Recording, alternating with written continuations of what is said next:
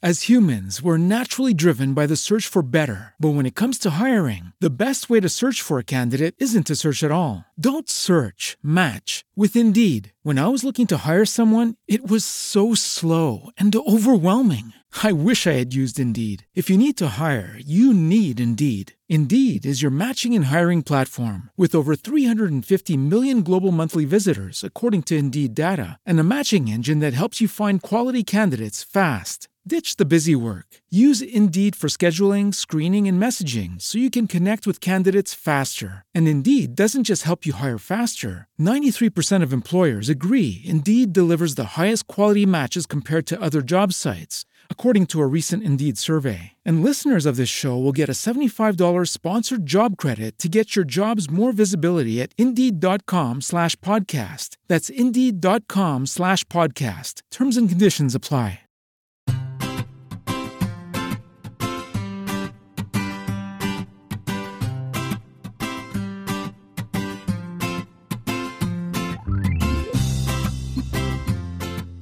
Bienvenidos al capítulo 151 de Perspectiva, un podcast de Milcar FM donde analizamos cada semana todas las decisiones y estrategias de las empresas que nos rodean. En este episodio hablaremos de la teoría del cisne negro y de cómo identificar este tipo de sucesos. Si eres de los que les gusta estar informados, no lo dudes, sube el volumen y acompáñame. Yo soy David Isasi y hoy es 13 de abril de 2020. ¡Comenzamos!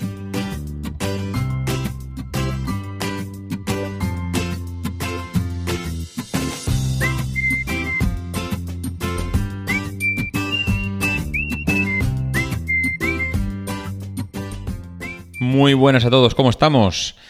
Bueno, pues espero que estéis bien, espero que la cosa vaya bien por allá, espero que no estéis afectados por el famoso virus y que al menos estéis sanos, estéis aburridos, porque si estáis aburridos es una magnífica señal de que todo va bien, de que estáis hartos de ver Netflix, de ver series, de ver la tele, de, de estar aburridos, tumbados en el sofá y de comer, porque no nos engañemos estáis comiendo como bestias, yo por lo menos, desgraciadamente para mí. Pero bueno, eh, hoy venía a hablar un poco, mientras estamos en confinamiento, ya no recuerdo en, qué grupo de Telegram, eh, porque estoy en 300 grupos de Telegram de mil historias, en qué grupo de Telegram el otro día se hablaba o alguien sacó el tema de la teoría del cisne negro y alguien comentaba y decía y para aquí para allá y eh, daba la casualidad que a los dos días de aquello pues también un, usuario, bueno, un oyente de, este podcast me mandaba un, correo y me decía, oye, ¿por qué no, no hablas esto del, del, cisne negro? Que no tengo muy claro qué es, que me gustaría saber un poco de qué va esta historia. Y bueno, pues vamos a hacer un episodio un poco light y vamos a comentar un poco esto de la teoría del cisne negro, en qué es, qué consiste, cuándo se da, cuándo no se da, etcétera. Esto, mm, yo la, verdad es que hasta hace poco no había oído hablar tampoco de esta historia. Yo reconozco que el tema este de la teoría del cisne negro, pues creo que fue el año pasado cuando escuché hablar por primera vez de ella y en realidad es una teoría que lleva ya mucho tiempo entre nosotros y hay mucha gente que ha oído hablar de ella. Esta teoría es una metáfora que describe pues, un, suceso que sea sorpresivo para el observador, que tenga un gran impacto socioeconómico y que una vez haya pasado el hecho, pues se racionaliza por retrospección, eh, haciendo que parezca predecible o explicable y dando la impresión de, que se esperaba que ocurriera y que podía haberse, haber sido previsto, ¿no? Esta teoría fue desarrollada por un, por un filósofo, un investigador eh, libanés, se llamaba Nassim Taleb, y eh, al final viene resumiendo mucho la teoría de este hombre, porque tiene un libro escrito sobre, sobre ello, viene a, viene a decir un poco lo que comentaba ahora, ¿no? Es un impacto que de repente mm, aparece en la sociedad, que nadie se lo espera, que era totalmente inesperado, que lo cambia todo y que estudiado, que es que puede ser estudiado eh, con posterioridad y que eh, se puede llegar a explicar. Entonces, eh, algunos preguntaréis, oye, ¿y esto del cisne negro de dónde viene? Bueno, pues esto del cisne negro, esto es una expresión latina, del latín, no, no de los latinos, sino es una expresión del latín, cuya referencia conocida más antigua proviene de la descripción del poeta Juvenal, o Juvenal, no sé cómo se pronuncia este hombre que la expresión en sí era eh, rara avis interris nigroque sibilina signo, cuya traducción al castellano significaba que una ave rara en la tierra y muy parecida a un cisne negro. Eh, esta frase fue acuñada, se presumía que el cisne negro nunca había existido. Eh, bueno, a ver, mm, realmente todas estas frases, dichos, leyendas, estos van avanzando con los tiempos y hay veces que se van desarrollando y hay veces, como en este caso, mm, que bueno, pues mantenemos la frase original, aunque en realidad luego se demostró que los cisnes negros ya existían. Lo que pasa que cuando la frase fue acuñada, pues realmente no, no se habían descubierto todavía los cisnes negros. Eh, bueno, la, importancia del símil radica en su analogía con la fragilidad eh, de cualquier sistema de pensamiento. Es decir, en la época se comentaba mucho esta frase, se decía esta frase porque realmente eh, surgía cualquier tema, cualquier comentario, cualquier razonamiento que se decía que era algo que era tan raro como un cisne negro, porque ellos realmente nunca habían visto cisnes negros. Y realmente es algo muy sorpresivo encontrar un cisne negro. Eh, esta frase era muy común en, el Londres del siglo XVI, como lo que era una declaración de imposibilidad, deriva de la presunción de que todos los cisnes, damos por hecho de que todos los cisnes tienen que ser blancos. De hecho, cuando le preguntas a un niño que dibuje un cisne, pues siempre dibuja un cisne blanco, nadie dibuja un cisne amarillo, nadie dibuja un cisne negro, ¿no?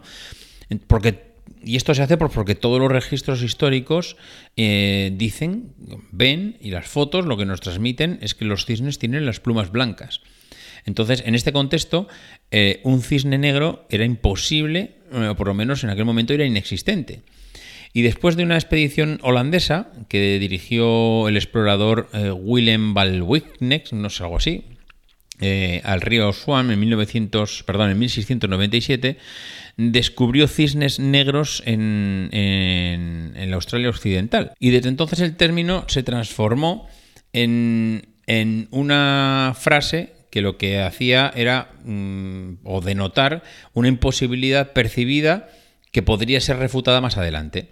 Ejemplos de cisnes negros, pues el autor habla de varios y durante la historia pues ha habido varios cisnes negros. Lo que pasa que, claro, unos han sido relacionados con los mundos de los negocios y otros no han tenido nada que ver con él.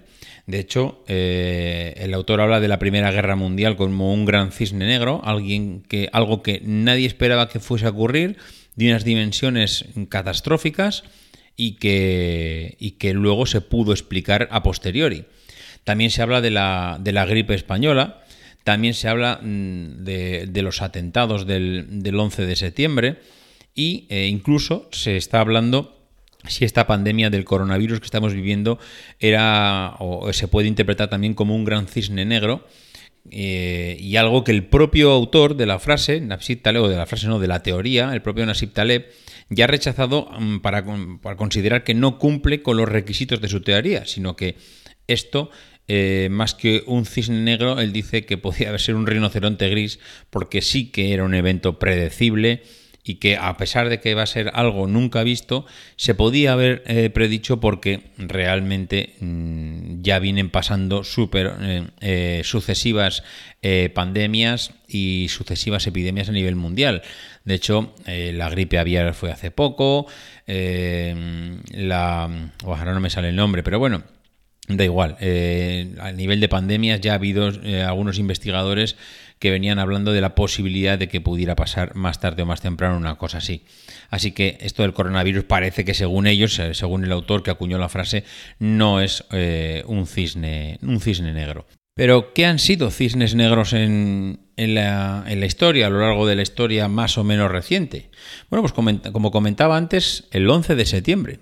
La imagen yo creo que todo la tenemos grabada a fuego en nuestras memorias. El 11 de septiembre del 2001, dos aviones comerciales impactan en el pleno Manhattan, en pleno corazón de Nueva York, contra las Torres Gemelas, provocan todo el colapso de la ciudad. Es un atentado terrorista que conmociona al mundo entero. Eh, nos hizo en ese momento conscientes de la amenaza islamista, redujo nuestra sensación de seguridad, lo mismo se podría haber aplicado al 11M en Madrid, pero bueno, ya el 11M en Madrid nadie lo ve como ya un cisne negro, sino porque ya era algo que nos tenía sobre alerta, nos tenía sobre aviso y había pasado y el mundo estaba ya advertido. El resultado mm, del 11S mm, provocó cambios en la configuración física de los aviones, eh, la instalación de, una puerta a prueba de balas en la cabina de los pilotos, en los eh, controles de los aeropuertos. Desde ese momento ya los portátiles había que dejarlos aparte en una bandeja separada. Es decir, aquello fue un hecho totalmente inesperado, un hecho que mm, nos cambió la vida y un hecho que fue analizado a posterior y se unieron los puntos hacia atrás, mm, como decía nuestro querido Steve Jobs, se unieron los puntos hacia atrás y se pudo más o menos predecir el por qué se había llegado hasta ahí. Eso fue un gran cisne negro de nuestra era, de nuestros tiempos, y bueno, sobre eso pues hay muchas teorías, pero que no vamos a entrar aquí porque no es el, motivo de, tal, de, este podcast, ¿no? Mm, cisnes negros mucho más antiguos, pues suelen hablar del hundimiento del Titanic. es lo que le sucedió a Edward Smith, que era el comandante del Titanic, ¿no? Él mismo dijo en el año 1907, dice, hombre, con toda mi experiencia, nunca me he encontrado en un, accidente, eh, en un barco, no os preocupéis, porque los barcos, los transatlánticos son seguros. Eh, ahora él hablaba, no hablaba de accidentes de transatlántico, él hablaba de la navegación en general, que la navegación era segura, que no, que, vamos, que, que esto estaba todo controlado, ¿no? Él decía, en todos mis años en el mar, solo he visto un barco en una situación difícil, nunca vi un naufragio, nunca he naufragado, ni jamás me he encontrado en una situación que amenazara con acabar en algún tipo de desastre. Bueno, pues cinco años después eh, moría junto a más de 1.300 personas en el Atlántico tras colisionar con un iceberg. Mm, impredecible totalmente, mm, fue un shock para todo el mundo, mm, nadie esperaba algo así y bueno, pues hablan de que esto pudo, esto fue también un cisne negro en el tema de la navegación. ¿Qué más cisnes negros ya más relacionados con el mundo de las finanzas, con el mundo de, la economía y los negocios eh, tenemos ya más cercanos a nosotros? Bueno, pues en la crisis del 87. La crisis económica, eh, bueno, eh, hablábamos hace un momento del coronavirus. Hace nada, hace un par de semanas, debido a la grave situación que se generó por el virus, el Dow Jones registró su peor día desde el 19 de octubre del 87. Aquel lunes negro, no era un cisne negro, sino que era un lunes negro, en una sola jornada el mercado de valores cayó un 23% sin una aparente explicación.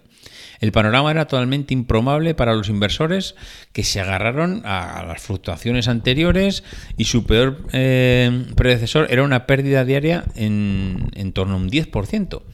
Pero mm, este suceso extremo, que se, semejaba imposible en base a la experiencia que tenían, pues pasó.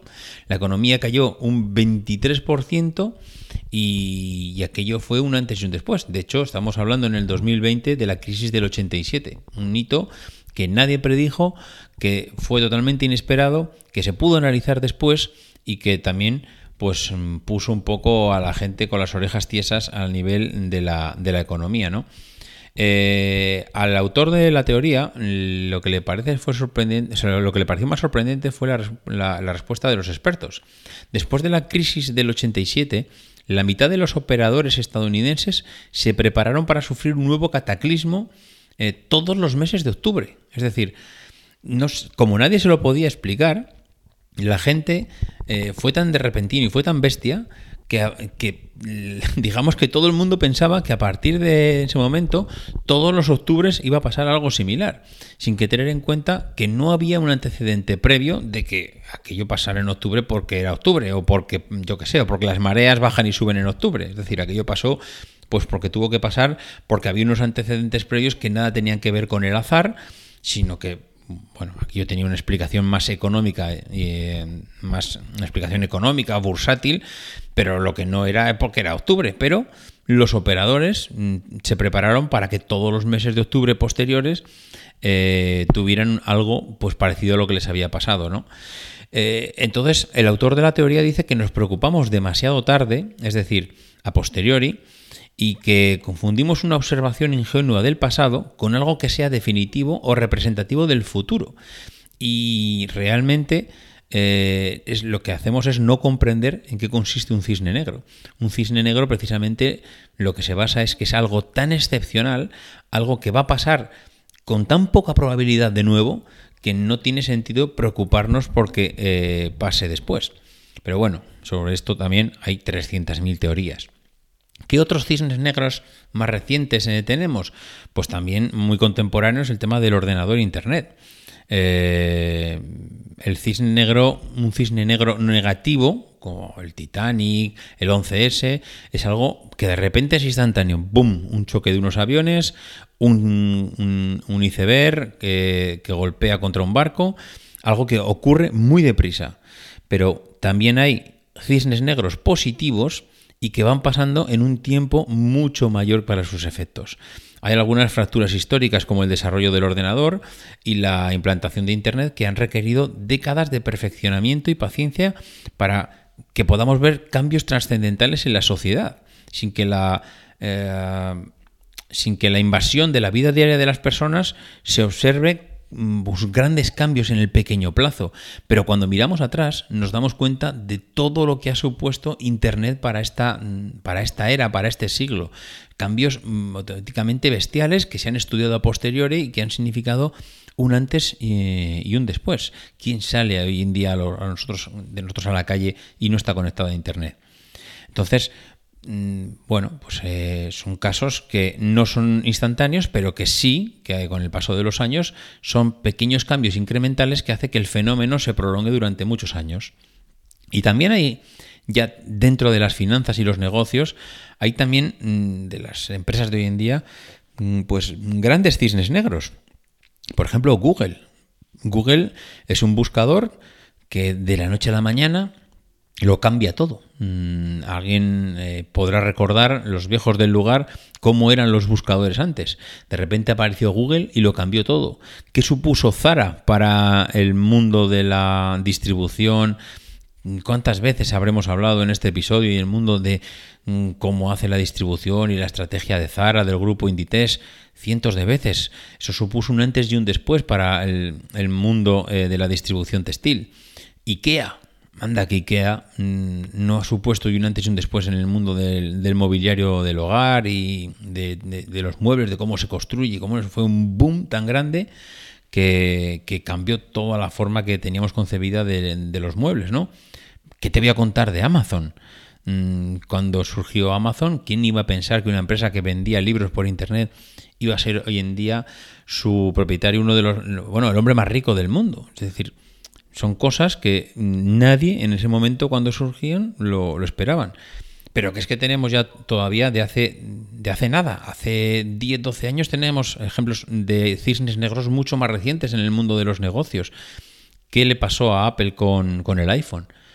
Apple con el iPhone lo cambió todo. Fue, fue un cisne negro total en el mundo de la economía y los negocios y pero no cambió solo los negocios, cambió la forma de vida, cambió la forma de interactuar entre nosotros, la forma en que concebimos el relacionarnos, el todo, todo, el, que un teléfono móvil que tenemos en el bolsillo eh, cambie nuestra forma de vivir, eso es, vamos, un auténtico cisne negro total.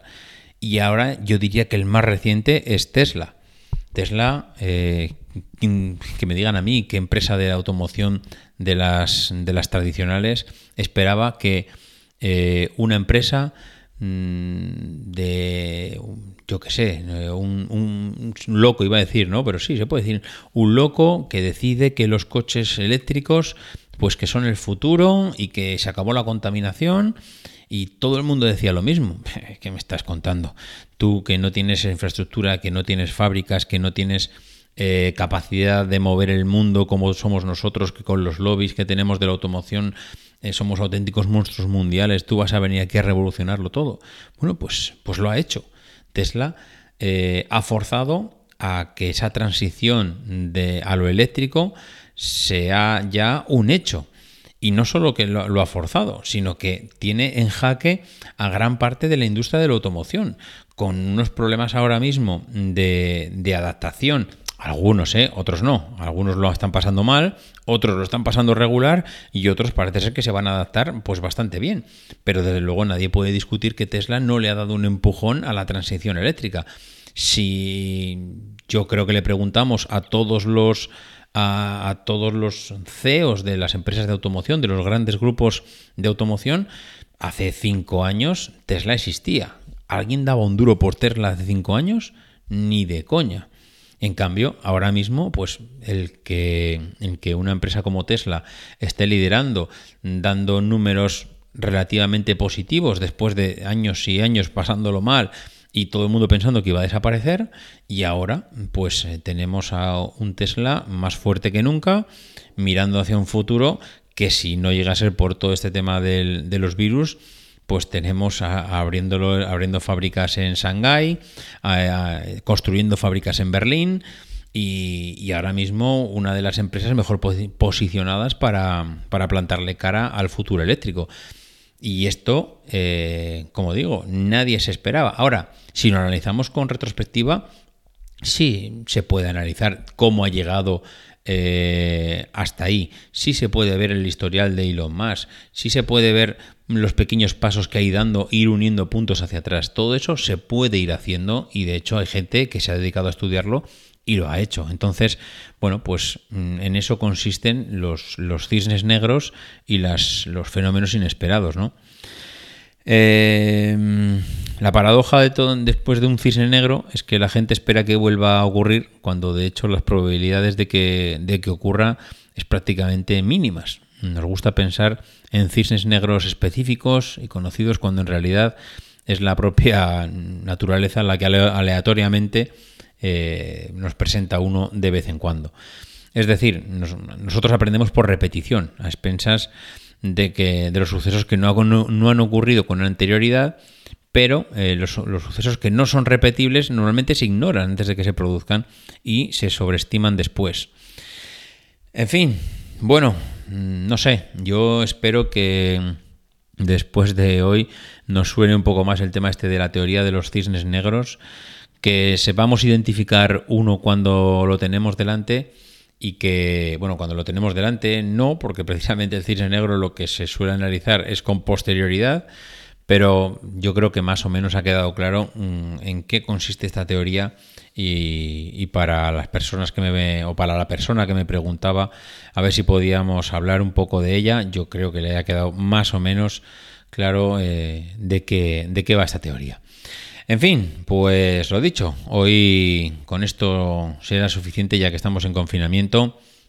Y, hay que reconocer que yo soy uno de los pocos también que, o uno de los muchos que escucha pocos podcasts, porque es que se me han reducido las, las horas. Yo que soy un, un escuchador de podcast de, de coche, de trayectos, cuando salgo a pasear, cuando salgo a pasear al perro y ahora salgo a pasear al perro y no puedo ir más allá de 150 metros de casa. Es que, bueno, no sé, ¿qué vamos a hacer? Se me están acumulando los deberes. Bueno, señores, pues lo dicho, que vaya todo bien por ahí, que si alguno quiere comentar algo, si quiere aportar algo más de información sobre este episodio, ya sabéis dónde hacerlo, en emilcar.fm barra perspectiva, en mi correo electrónico davidisasi.mac.com, en twitter arroba maxatine, en los grupos de Telegram o en el grupo de Telegram de perspectiva, Estoy en tantos grupos de Telegram que pienso que tengo 300 y solo tengo uno, el de perspectiva.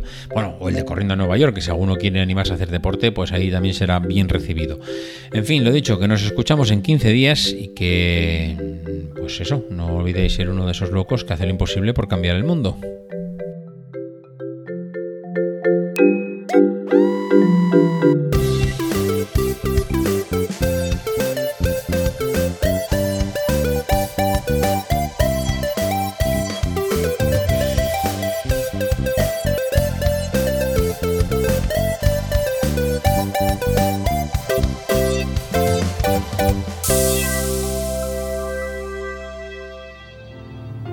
Because the people who are crazy enough to think they can change the world are the ones who do.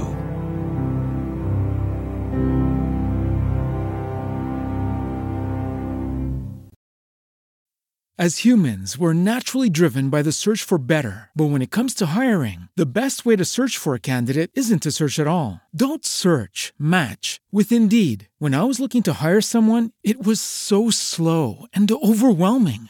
I wish I had used Indeed. If you need to hire, you need Indeed. Indeed is your matching and hiring platform with over 350 million global monthly visitors, according to Indeed data, and a matching engine that helps you find quality candidates fast. Ditch the busy work. Use Indeed for scheduling, screening, and messaging so you can connect with candidates faster. And Indeed doesn't just help you hire faster. 93% of employers agree Indeed delivers the highest quality matches compared to other job sites, according to a recent Indeed survey. And listeners of this show will get a $75 sponsored job credit to get your jobs more visibility at Indeed.com slash podcast. That's Indeed.com slash podcast. Terms and conditions apply.